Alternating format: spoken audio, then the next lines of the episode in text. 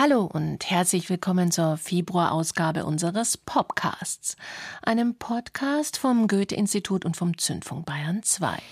Mein Name ist Angie Portmann und ich habe wieder fünf Bands und ihre fabelhaften Alben gepickt. Fünf Platten made in Germany. Diesmal von Töchter, Kreidler, Golden Disco Ship, Zahn und Ja Panik.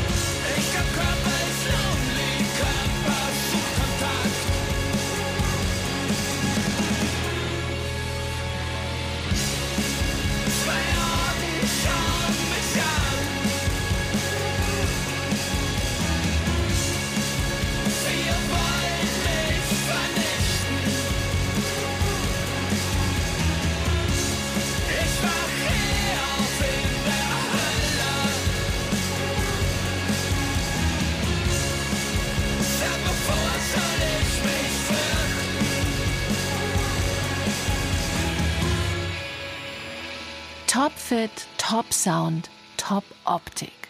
Hören wir Ja Panik im Opener ihres neuen Albums singen. Und dazu wird gerockt, als wären wir in einer Indie-Disco in den 1990er Jahren. Nach ihrem 2021 erschienenen Pop-Album haben Ja Panik jetzt also ihr Rock-Album veröffentlicht. Die aus dem Burgenland in Österreich stammende, mittlerweile in Berlin ansässige Gruppe und ihr Sänger Andreas Spechtel hatten sich dafür monatelang transkontinental Ton- und Gesangsspuren hin und her geschickt. Ich habe Andreas Spechtel gefragt, wie aus Don't Play with the Rich Kids ein Rockalbum wurde. Nach der langen Zeit, wir hatten ja vor der Platte sechs Jahre Pause, dann nochmal eineinhalb Jahre Pause, pandemiebedingt, uns wirklich als Band wieder zu treffen auf einer Bühne. Und aus der Energie heraus hatten wir dann ganz schnell nach der Tour einfach Lust, eine neue Platte zu machen. Und ich glaube, aus diesem Übermut heraus, aber auch aus der Freude am Zusammenspielen, ist es dann eine sehr rockige und sehr live eingespielte Platte geworden. Sing me to sleep,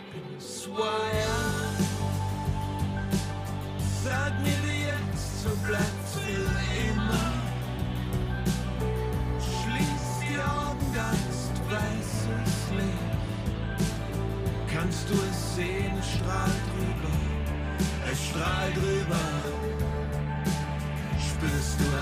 Eine Platte, die ganz klare David Bowie-Reminiszenzen aufweist. Ein Musiker, der sich sehr früh in der DNA von Andreas Spechtel festgesetzt hat. Und eine Platte mit ungewöhnlichen Songs über ungewöhnliche Orte. Ushuaia zum Beispiel. Ushuaia ist die südlichste Stadt Argentiniens, der neuen Wahlheimat von Andreas Spechtel, dessen Partnerin dort für den Deutschen Akademischen Austauschdienst arbeitet. Seit eineinhalb Jahren lebt er dort, wenn er nicht gerade in Deutschland oder Österreich zu tun hat. Aber warum gerade Ushuaia? Was hat ihn an dieser Stadt so fasziniert, dass er ihr einen Song gewidmet hat? Was mich, glaube ich, an Ushuaia so interessiert hat, diese Reise, von der ich singe, ist ja erstmal total fiktiv.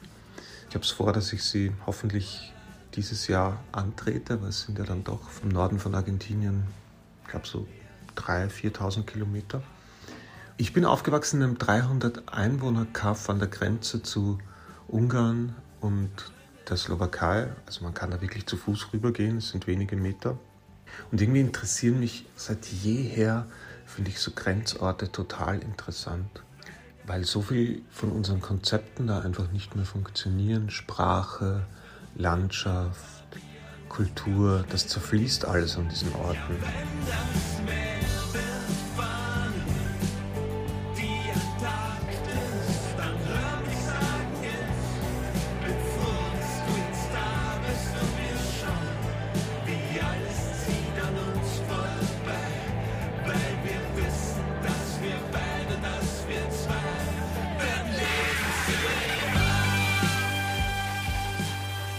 Andreas Spechtel ist jetzt 40. Seinen Führerschein hat er aber erst vor kurzem gemacht. Seitdem fährt er sehr viel Auto. Von den Anden durch die meditativen Weiten der argentinischen Pampa und wieder zurück. Ist immer in Bewegung. Hat sich das auch auf die Platte ausgewirkt? Ich habe früher immer sehr viele Lieder eigentlich im Gehen geschrieben. Insofern war Bewegung, glaube ich, immer schon sehr wichtig für mich. Und bei der Platte habe ich angefangen zu laufen. Das erste Mal in meinem Leben, dass ich so ein bisschen angefangen habe, Sport zu machen und irgendwas Gutes für meinen Körper zu tun. Und dann habe ich, genau richtig, habe ich den Führerschein gemacht.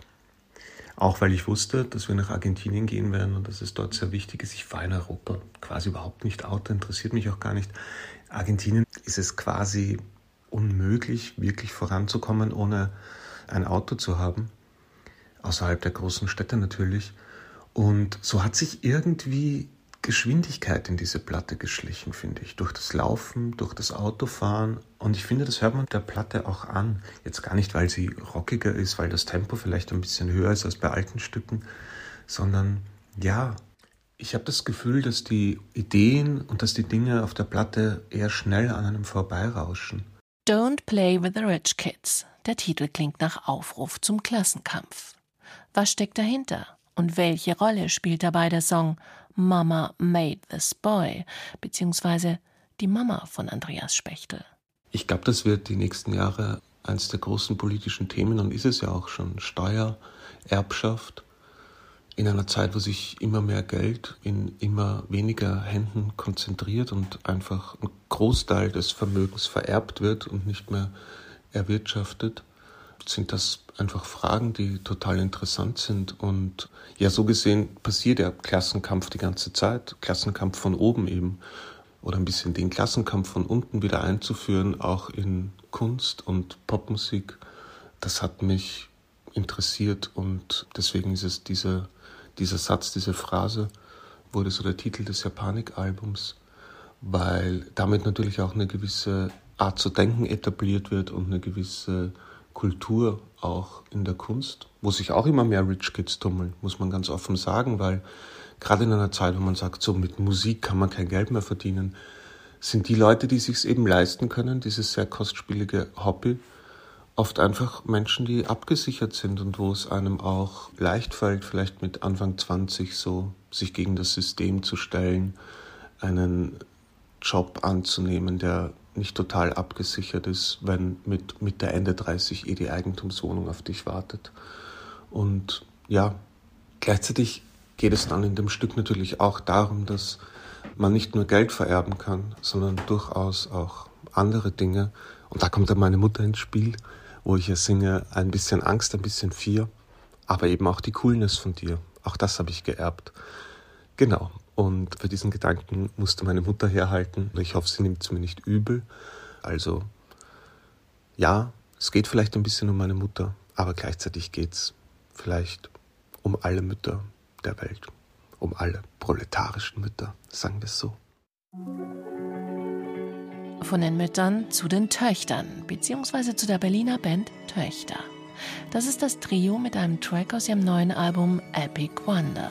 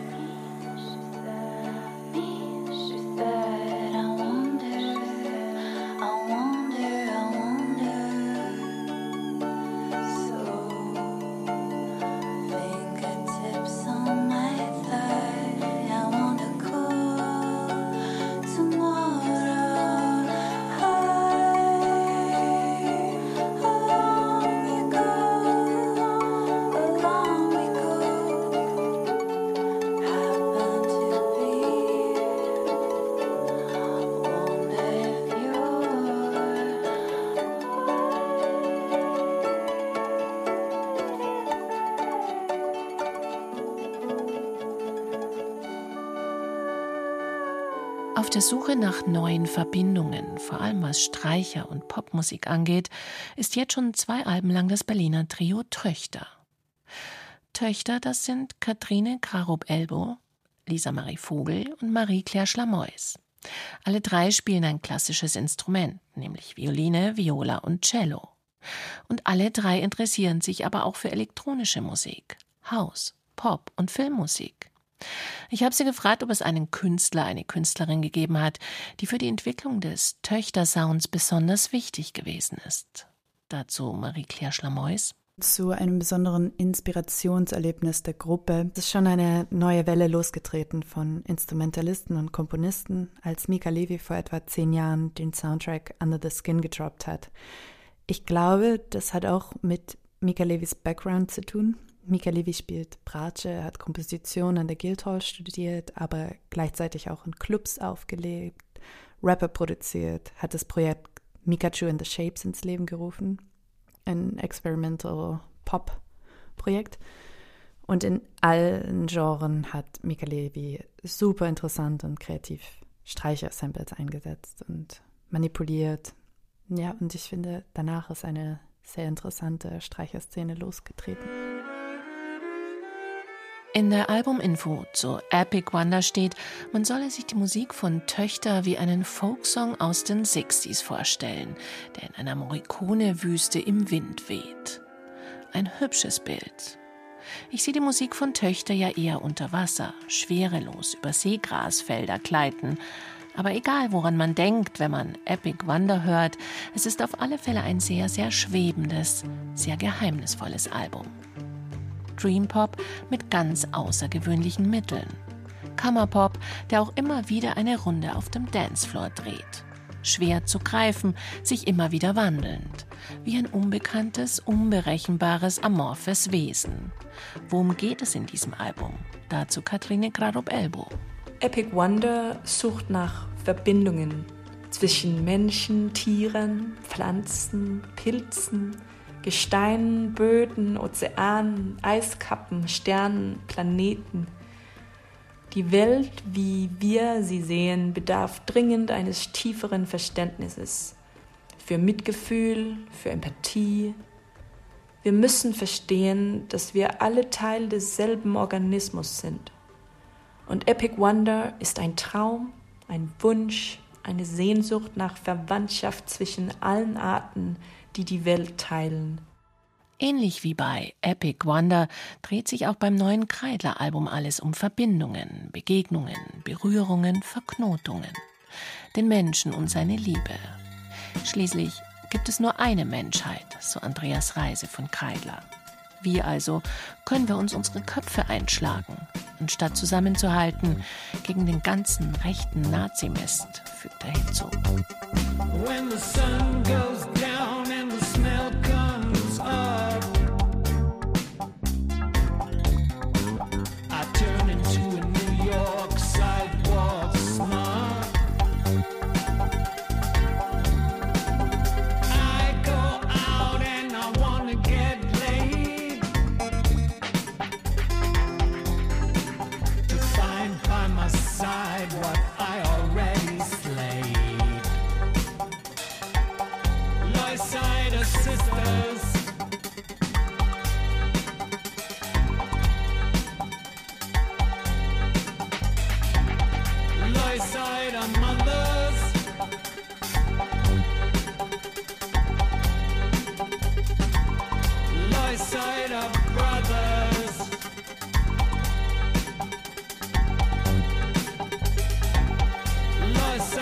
dead.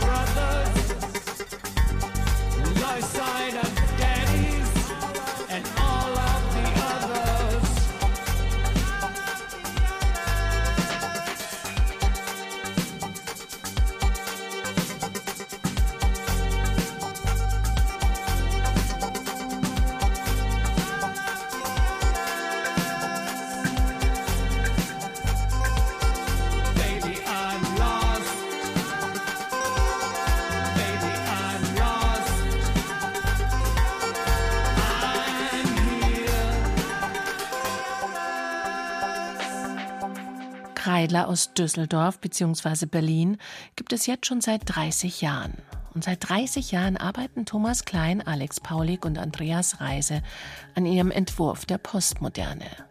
An großartiger avantgardistischer Musik zwischen Techno, Dub und Krautrock. Der perfekten Kopfkinomusik.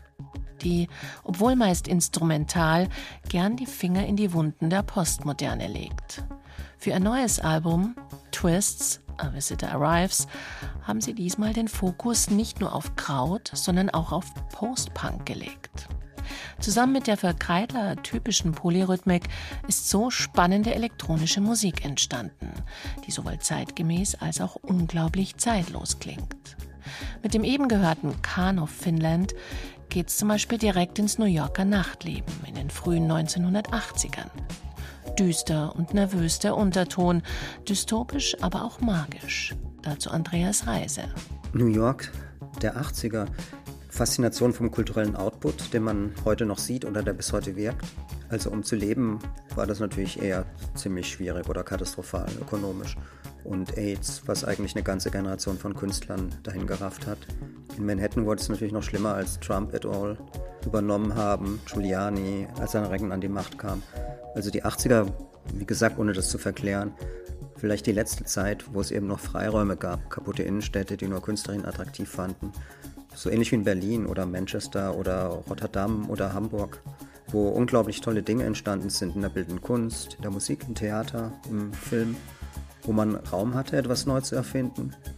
Oder eben auch sich selbst äh, neu zu erfinden, wo dann auch People of Color, Gays, Queers, Frauen and all the others Möglichkeiten hatten und eine Präsenz bekamen oder sich erkämpfen konnten. Und in der Musik im Post-Punk, der dann alle Einflüsse zugelassen hat, solange sie spannend waren und eben nicht maskulin, rockistisch und größtenteils weiß und hetero wie Punk war.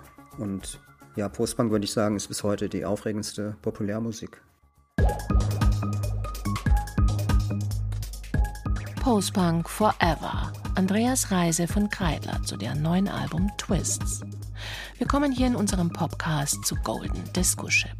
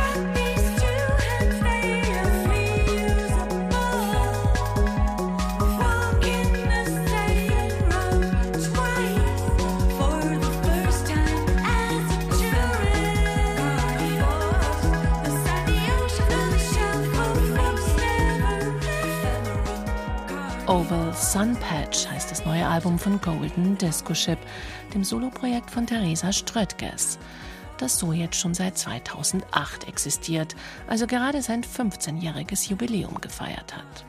Neben Golden Disco Ship hat Theresa Ströttges auch schon Alben mit dem indisch-deutschen Bandprojekt Hotel Kali und der Art-Pop-Gruppe Painting veröffentlicht. Oval Sun Patch ist vermutlich das bisher poppigste Album von Theresa Ströttges. Vor allem die ersten vier Tracks gehen ziemlich catchy nach vorne. Wie kam es zu dieser Kursänderung Richtung Pop? Ich hatte diesmal, glaube ich, einfach Spaß daran, schneller zum Punkt zu kommen, die Aussage einfach direkt zu machen, erstmal einen Beat zu etablieren, der mich selber zum Mitwippen bringt, während ich die Musik mache. Also so als erstes so einen Flow herzustellen, der mich auch selber mitreißt. Und die obligatorischen Frickeleien, die für mich auch einfach dazugehören, etwas später und vielleicht auch ein bisschen subtiler einzubauen. Aber für mich fühlt es sich eigentlich eher so an, als dass ich weiterhin genau dieses Spannungsfeld beacker zwischen experimentellen und poppigen musikalischen Bausteinen und darin einfach immer wieder neue Positionen suche, die ich vorher noch nicht gefunden hatte. Entstanden ist Oval Sun Patch größtenteils im Ausland, unter anderem in Portugal, während einer Residency am Goethe-Institut in Lissabon. Kommt daher die Funkiness in manchen Stücken? Ja, elektronische Musik, äh, elektronische Tanzmusik, Clubkultur, Techno ist für mich eigentlich schon immer ein großer Einfluss gewesen. Das ist Musik, die ich viel höre, die mich sehr inspiriert, auch wenn es bei mir selber immer eher wieder ein Song wird, der eben solche Elemente hat, aber auch völlig andere Elemente, ist es was, was eigentlich immer schon so für mich eine Rolle spielt. Also ich finde es total interessant, wie man einen Groove kreieren kann, wie man ein Zeitmanagement machen kann mit Rhythmus. Und na klar, in Portugal wird viel getanzt, in Berlin auch. Und das ist das Umfeld, in dem ich mich bewege. Und natürlich macht das was mit mir und mit der Musik, die ich dann wiederum mache. Am Ende dieser Podcast-Ausgabe von Goethe-Institut und Zündfunk Bayern 2 machen wir noch einen Kurztrip an die Adria, legen uns auf einen morschen Liegestuhl, schauen auf das graue Meer, genießen die morbide Atmosphäre und hören dazu die tolle Berliner Post-Rock-Kombo Zahn. Das Trio mixt auf seinem zweiten Album Kraut, Noise und Alternative Rock. Das Ergebnis exzellenter Post-Rock zwischen kantigen Gitarren und magischem Dark Jazz. Zahn bestehen aus Nick Stockmann, Chris Breuer und Felix Gebhardt, der uns auch gleich noch verrät, wie die Band auf die Idee gekommen ist, ihr Album Adria zu nennen. Das war ein frei assoziatives Wort, welches aber natürlich so eine gewisse Färbung hat, weil es Bilder aufpoppen lässt, die irgendwie mit Sommerurlaub, staubiger Luft im Stau an der Autobahn, überfüllten Stränden und sowas zu tun haben. Die Stücke, die entstanden, passten dann überraschenderweise alle unter diesen Titel und so hat sich das im Laufe der Arbeit an dieser Platte eigentlich verselbstständigt. Angie Portmann sagt damit Ciao und wünscht noch einen unterhaltsamen Februar. Immer mit unserem Podcast im Ohr versteht sich, der sich übrigens nicht nur auf der Seite des Goethe-Instituts, sondern auch bei Spotify und Co. abonnieren lässt.